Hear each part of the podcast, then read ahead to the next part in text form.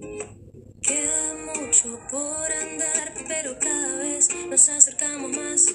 Falta amor, pero cada vez hay más compasión.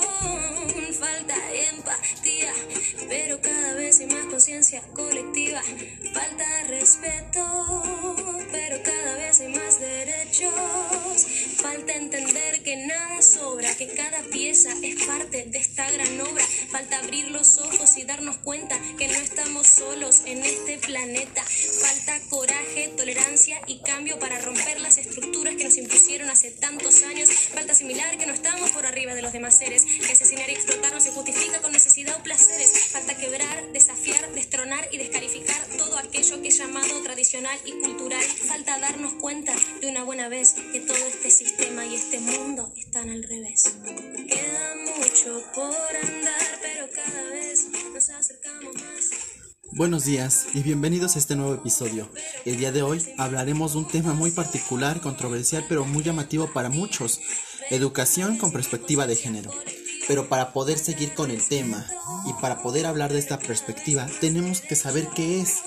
Y esta es la que se permite analizar la forma en la que la sociedad entiende cómo deben de desarrollarse y comportarse los sexos, cómo las mujeres deben de quedarse en la casa, hacer qué hacer, a cuidar a los hijos y hacer la comida. Es la que define que el hombre tiene que irse a trabajar, a traer el sustento y mandar a la casa, mandar a la mujer y ser la pieza fundamental, cosa que no es así hoy en día. Es importante definir qué es la palabra género y cuál es la palabra sexo. Y el sexo es el biológico, nuestras cualidades anatómicas con las que nacemos, que nos diferencian de ser niño y ser niña, nuestros aparatos reproductores, mientras que el género se aprende, se construye, se es educado y a veces es manipulado.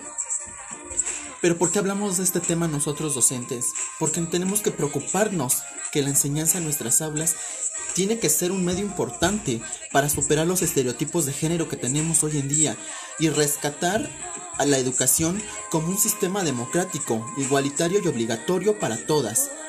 Que este objetivo sea formar alumnos y alumnas libres ante esta sociedad, ante estas nuevas realidades y desafíos a los que nos estamos viviendo día a día en nuestra realidad como miembros de la educación, ya que se requieren nuevas preguntas, nuevas respuestas para esos temas, dar prioridad al desarrollo equitativo de todas las capacidades con una mejora continua para que este presente sea un presente digno y con una justicia social mayor a la que teníamos hace años.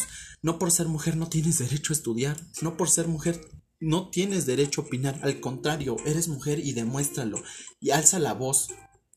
La UNESCO define la igualdad de género como la situación en la que hombres y mujeres gozamos de la misma condición y tenemos las mismas oportunidades. Tenemos las mismas oportunidades, claro, las mismas condiciones a lo mejor. ¿Y quién las lleva a cabo? ¿Qué mujer tiene los mismos derechos que los hombres hoy en día? Pocas. Pocas que esas levantan la voz, que levantan la mano para no quedarse calladas pero la mayoría está en las casas, sumisas, esperando a su marido que les dé para el gasto, esperando al hombre para servirle de comer y de ahí no pase la mujer. La escuela y la familia son importantísimos agentes de socialización y nosotros docentes somos agentes de cambio para los educandos y la sociedad en la que nos estamos desarrollando. Nosotros como docentes tenemos el encargo de educar, pero de educar de una manera diferente, en una manera de paz y de igualdad entre estos géneros, entre los que existan, entre los que haya, no importa que sea solo uno, que sean diez, que sean once. Para eso hiciste tu compromiso, tu agente de cambio, que querías hacer ese cambio y por eso estamos aquí, porque amamos la educación y porque queremos un mundo diferente, no queremos un mundo al revés. Como lo mencionaba la introducción, cada pieza es parte de esta gran obra. Nosotros somos piezas de este mundo y no por ser diferentes estamos excluidos. Al contrario, valemos lo mismo y valemos más. Hombres y mujeres somos diferentes, claro que sí, nadie lo está contradiciendo, pero no por ello superiores o inferiores.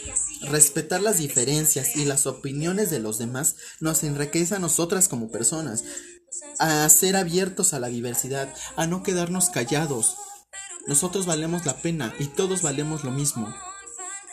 Hago este llamado conciso a ti docente, a ti alumno, a ti directivo, que no te quedes callado, que incluyas, que no discrimines, que tu salón de clase sea un ambiente perfecto, un ambiente de equidad, de igualdad, pero sobre todo un ambiente de confianza, para que el alumno se quede ahí, para que el alumno siga estudiando, para que sean las generaciones diferentes a las que nosotros somos o a las que tuvimos años pasados, a que esa educación con la que fueron desarrollados no nada más se quede ahí, sino que avance y que después defienda a los demás que tengan que defender.